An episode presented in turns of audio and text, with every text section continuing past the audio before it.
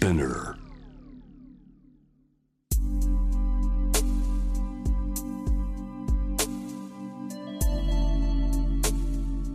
眠らない街六本木。高層ビルの一室に現れる深夜の保健室。重たいドアの向こう側。ここでは誰もが飾らない言葉で語り始める。心の声を聞き出す。特別な聴診器を持って迎えるのは酒と涙と哀愁をこよなく愛するイラストレーターの田中美咲。恋仕事家族。そして性のこと。一人一人で違う。体と心のカルテ。J-WAVE ミッドナイトチャイム。ようこそ深夜の保健室へ。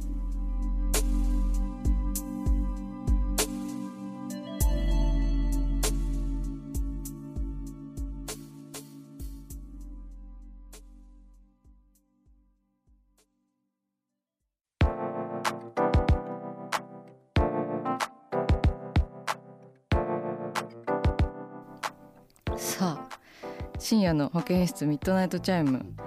今夜はこの大先輩伝説のポケモン。ポケモンなの？そんなことない。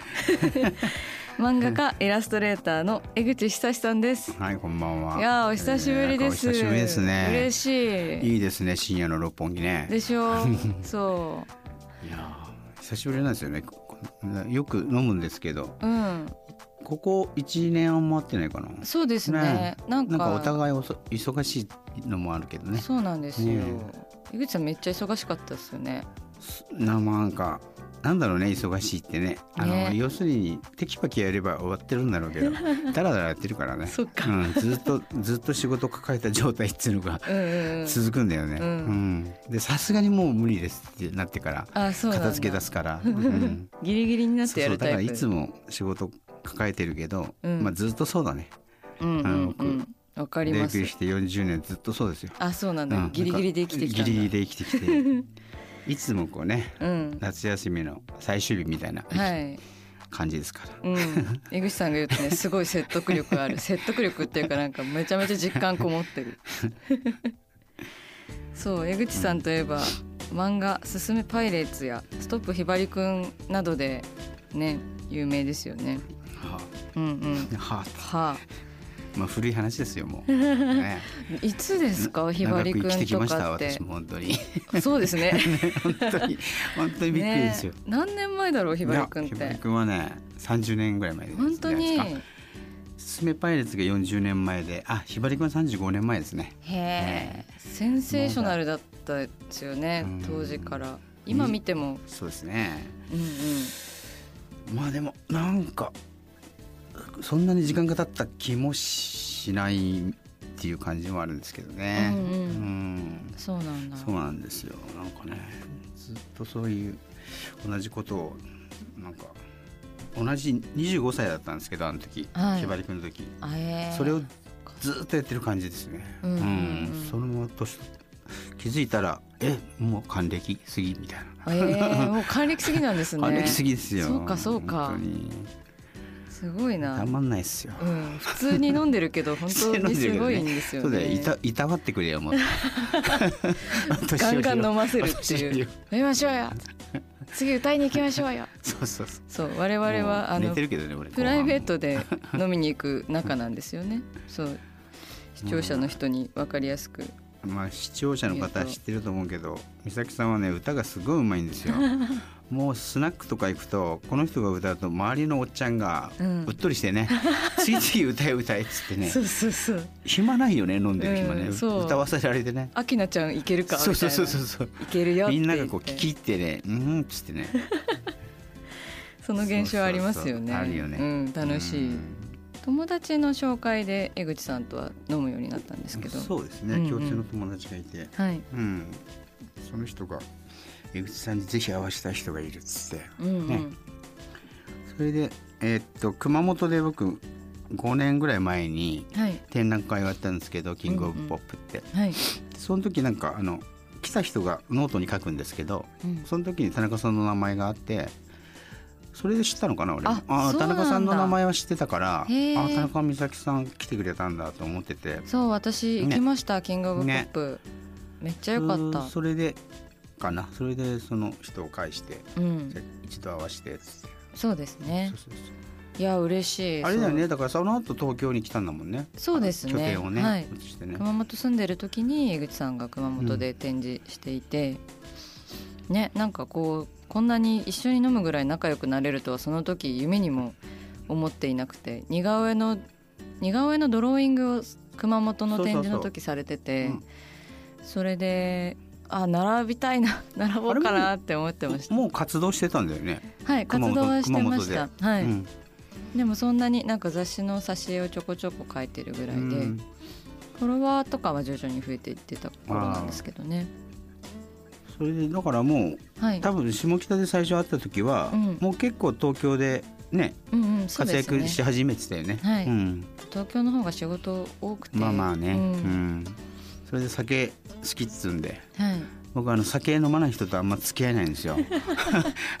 男と思うんだと思ううんうん。ななんとなくこううん手持ち無沙汰になっちゃう。な、うんなだから酒好きっていうのはもう第一条件うんうんうん。ね。シャイですからね。シャイですからね、うん、そうそう。シラフの時に会ったことないですもん。なんか江口さんにこうパッてこう飲み会誘われてパッて行くと大体顔真っ赤っかっすもんね。そう。それでパッと誘ってパッと来る人だったから、うん。あこれは見込みあるなと思って。そうそうそう。この人いいなと思っうんて、そうそう。それでしょっちゅう呼んでたよね。そうすぐ行くから私そうそうそうそう江口さんって私の絵どう思ってるんですか？うわまたぐぐさっとまたいやいいんじゃないですか？いきなり突然。いや見てますよいつも。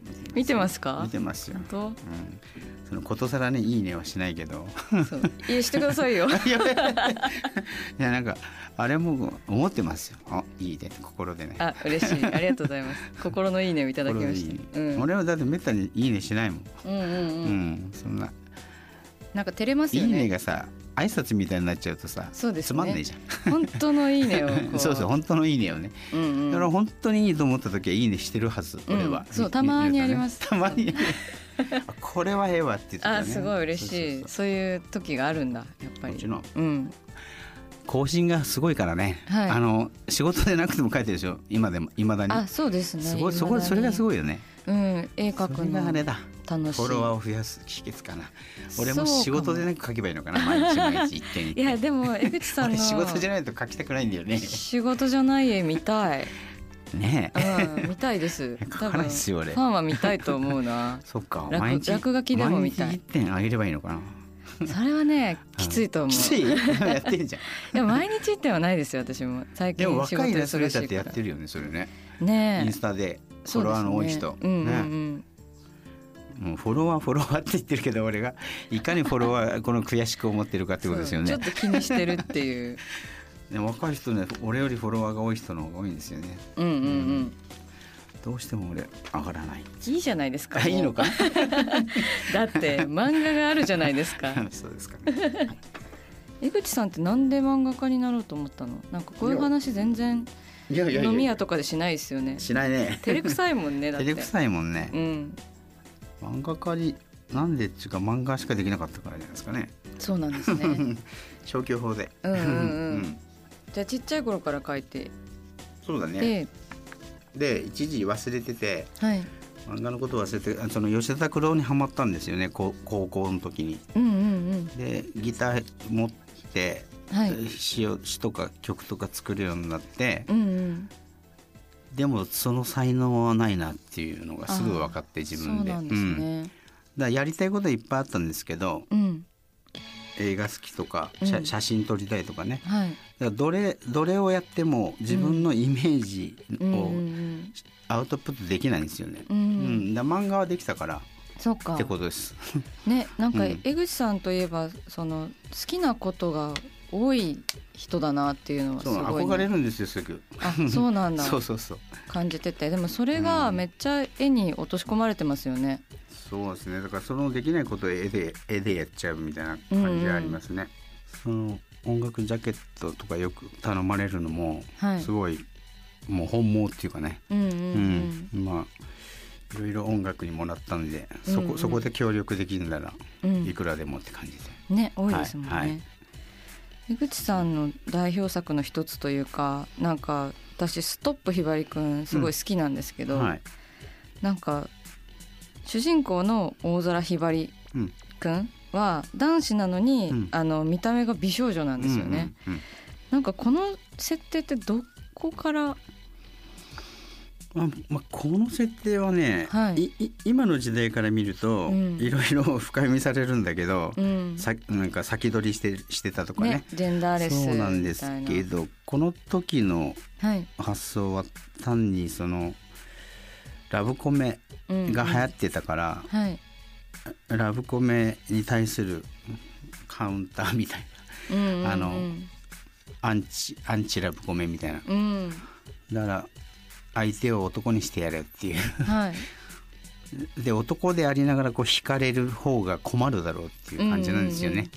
うんそういう感じだったな。だから当時のラブコメのな悩んでるところがね、うんうん。好き同士なのにすごいこううん。すれ違ったりとか、うんうんキスするのが目的とかでうだうだしたりとか、ね。それがつまんなくて。わかる。私もラブコメ全然好きじゃないですもん。まあでも足立みずるさんとかはすごいよ、うんうん。足立みずるさんとか柳沢さんのラブコメはすごい好きだったんだけど、うんうんうん。そのそれによって出てきたうぞうむぞうのラブコメが嫌いで、うんうんうんで「少年ジャンプ」にもそういうのがいっぱい出てきたのがすごい許せなくて。そうだったんだ。それういう時代だったんですね。それで嫌なラブコメ書いてやろう パンクだな。そうそうそうなんですよ、ねめちゃちめちゃ。そうそうそう、うんうん、うんえそれ超かっこいい。うん、だからこういう主人公だったら男だろうが女だろうが関係なくねはい。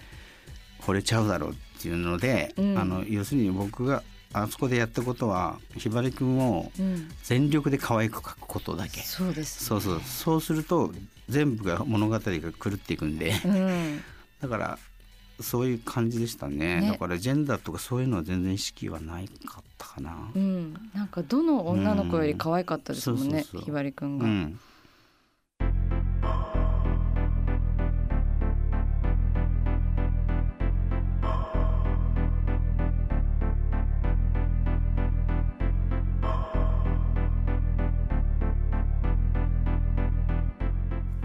うん真夜中だから話せる。